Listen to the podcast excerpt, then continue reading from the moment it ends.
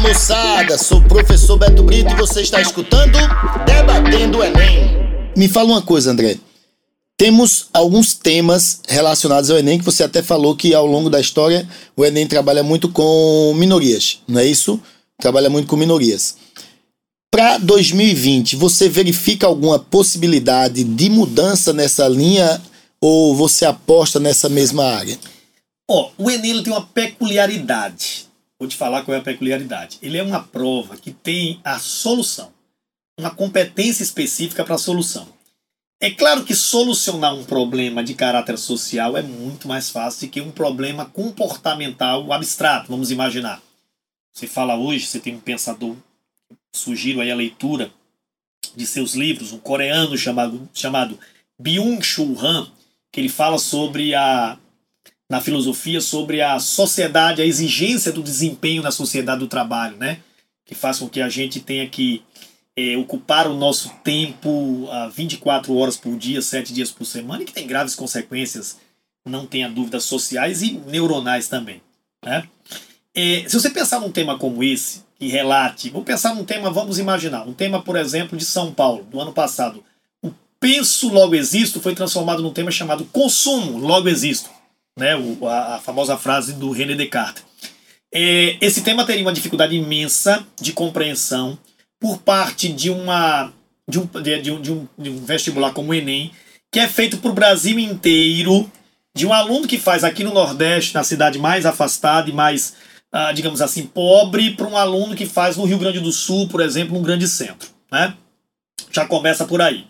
Então, se um tema como esse ele é uma realidade, por exemplo, para uma pessoa que vive no meio urbano, dificilmente é para uma pessoa que não tem essa capacidade de consumo. E vamos imaginar no meio rural das mais diversas cidades é, espalhadas por esse país, os mais de 5 mil municípios. Então, já tem essa peculiaridade. Então, a gente acredita muito nisso.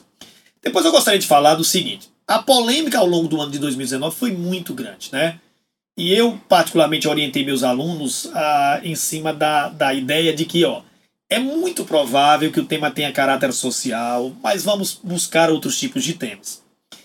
Que era a ideia do, a, da mudança presidencial, da mudança de governo, né, e de como esse tema viria, e sempre aquelas bobagens, dizer, ah, não pode criticar o governo ou qualquer outra coisa. O que acabou é, é, resultando num tema de fácil compreensão, porém, que no meu entender merece ser criticado, por não ter uma característica de fato social, afinal de contas, se fala em cinema aqui em Alagoas, nossa terra, em dois municípios dos mais de 100. Quando se fala em acesso, democratização do acesso, essa democratização do acesso de forma muito ampla, ela pode ser considerada uma democratização do acesso, por exemplo, é, é, de caráter econômico, isso é, de, de, de, frequentar o cinema especificamente. Mas como é que esse aluno, por exemplo, de uma cidade pequena do interior de Alagoas, ele vai ter essa compreensão? Ou será que isso é possível dentro de uma situação é, é, de mundo hoje no qual o cinema, enquanto é, é, local especificamente, não vai ser recriado, não tem sentido recriar o cinema em tempos de streaming, em tempos de Netflix, você me entende? Então esse tema ele precisa ter uma compreensão social para que o aluno é, do Acre, de Alagoas, tá, da, de Pernambuco, do centro-oeste do país, de qualquer situação de região desse país, ele possa compreender um tema como fato social, na compreensão do Raimiana mesmo da palavra da é, é, fato social. Fato social é tudo aquilo que pode ser observável como coisa e que tem características de coercitividade, isso é, se impõe sobre você, generalidade para todos e exterioridade, quer dizer, ele é visível, tá? O tema, então, tem essa, no meu entender, essa crítica, eu faço especificamente essa crítica, porque isso tudo é pensado, é testado e, evidentemente, no meu entender, foi uma falha. Então, eu compreendo os temas do Enem e a possibilidade de tema para 2020 como característica, é, não tenha dúvida, a social, que é, impõe uma necessidade de uma solução como algo claro para que a pessoa possa ganhar aquela última competência, porque dificilmente alguém teria capacidade de encontrar uma solução para um tema como esse é, que eu acabei de citar aí, é, é, referente à questão da, do desempenho na sociedade atual, isso é, da exigência, né, é, é, que hoje impõe uma sociedade a partir de um princípio no qual a gente tem que buscar cada vez mais jovem, tá entendendo as nossas, os nossos desejos e o consumo acaba preenchendo o nosso valor existencial, o nosso vazio existencial. Então, se a pergunta foi, tu apostas, Luiz André, é, no tocante a, uma, a, um tema referente ao Enem para 2020 de caráter social, essa resposta é afirmativa, não tenha dúvida nenhuma, pela, pelo fato do Enem ser uma prova para o Brasil inteiro. Legal. Eu vou fazer uma pergunta aqui antes de, de pedir para que você fale suas redes sociais, para a galera poder te seguir e tudo mais.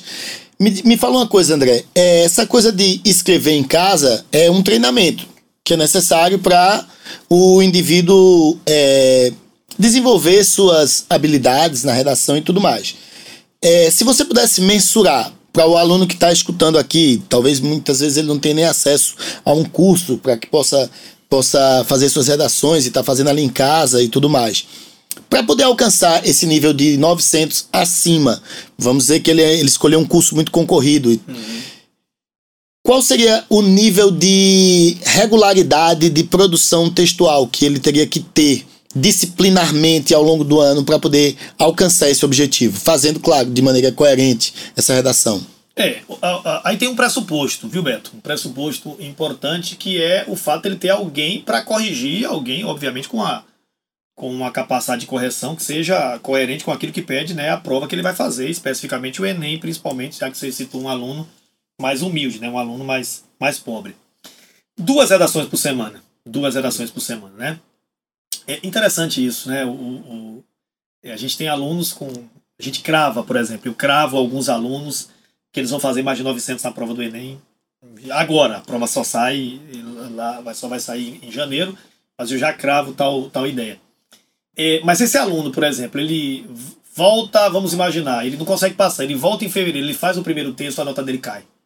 Não é por quê? Porque é o hábito de escrever, né? O fato. O jornalista já tem essa facilidade por escrever todo dia. Né? Então, assim, essa regularidade de duas redações por semana é fundamental para que o aluno ele tenha capacidade de é, ter uma nota entre 900 mil pontos, que vai cair, vai oscilar, obviamente dependendo muito do conteúdo que ele tenha, não é? ou da, digamos assim, familiaridade com o tema que ele pode não ter. Muita gente criticou, por exemplo, essa ideia da democratização do acesso ao cinema. Né? Ah, então, por duas vezes. Mas o mais importante, ter de fato alguém para corrigir. Né? E alguém que seja confiável. Isso é é, é óbvio. E é claro que essa pessoa precisaria, portanto, aí ter tá matriculado num curso, né?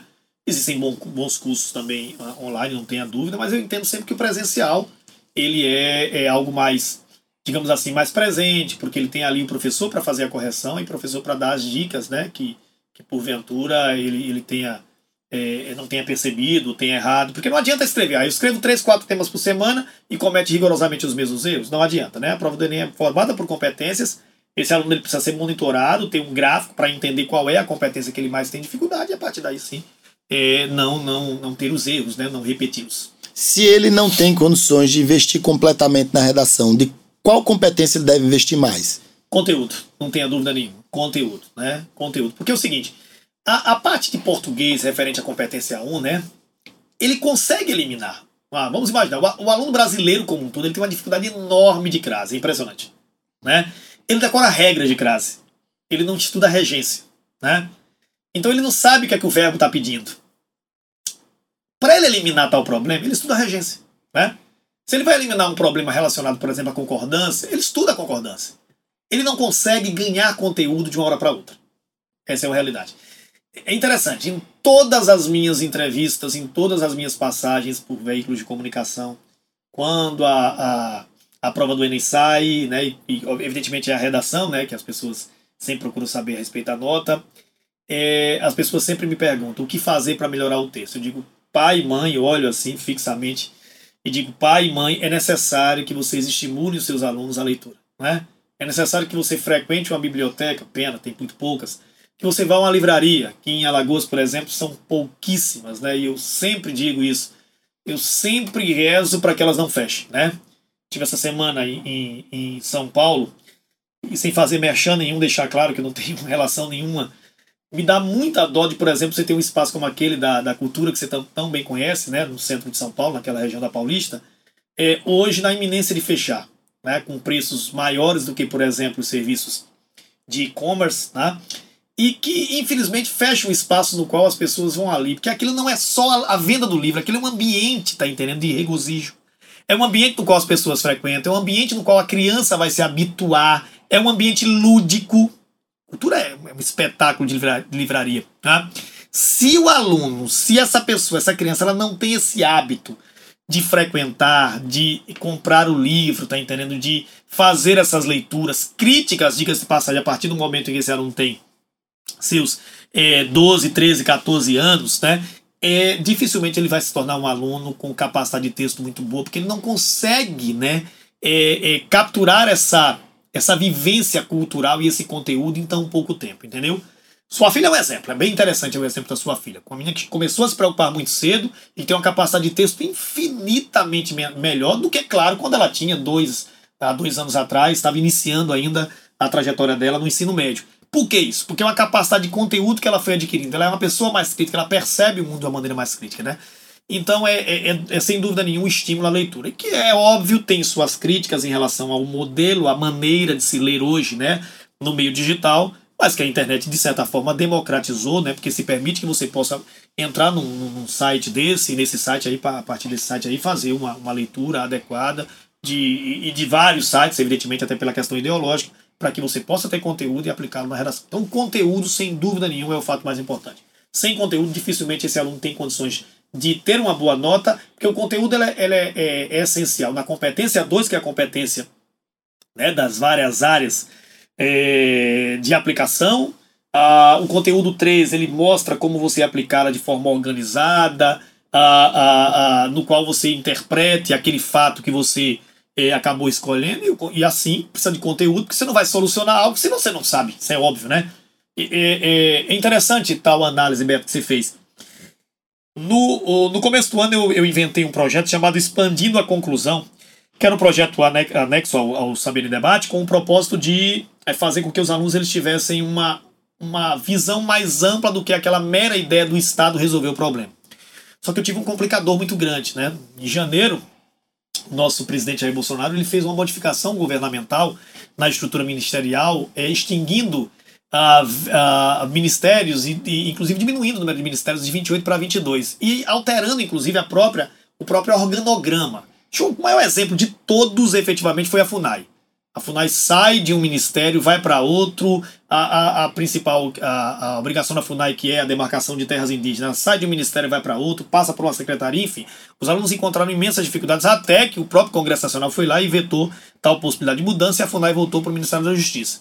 Exemplo dado aqui é o exemplo do Ministério da Cultura, que deixou de existir mas que continuou a sigla MEC, Ministério da Educação e Cultura, e o aluno utilizava o nome MEC, e pode como sigla, mas não pode colocar cultura, né? E que não tenha dúvida, milhões de alunos nesse país que se utilizaram da ideia do Ministério da Cultura acabaram errando, né? O, o próprio a INEP já admitiu aí que vai se vai aproveitar a ideia do Ministério da Cultura, porque isso é uma questão de mudança governamental que o aluno, como um todo, pela falta de leitura, tem imensas dificuldades de compreender. E o aluno saber em debate, graças a Deus, Sabia muito bem disso. Sabia muito bem. Legal, eu acho que foi bastante esclarecedor.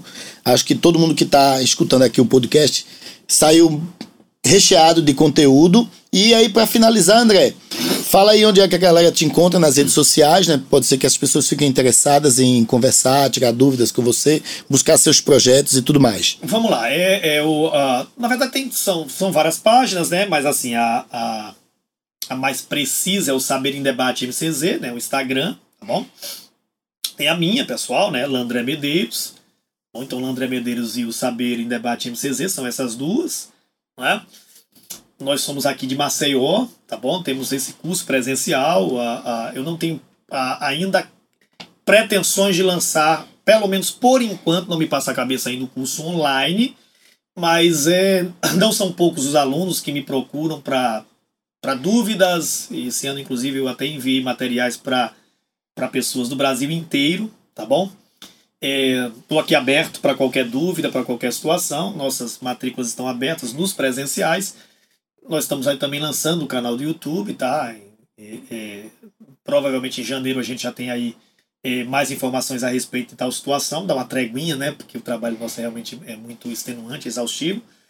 Mas é lá, no Saber em Debate MCZ e no Landré Medeiros você procura todas as informações possíveis sobre o Saber em Debate que com muito orgulho aí está há seis anos entrando no sétimo ano aí com, com a, a, essas análises a respeito de textos para redações de concursos, para redações de vestibulares, como tudo.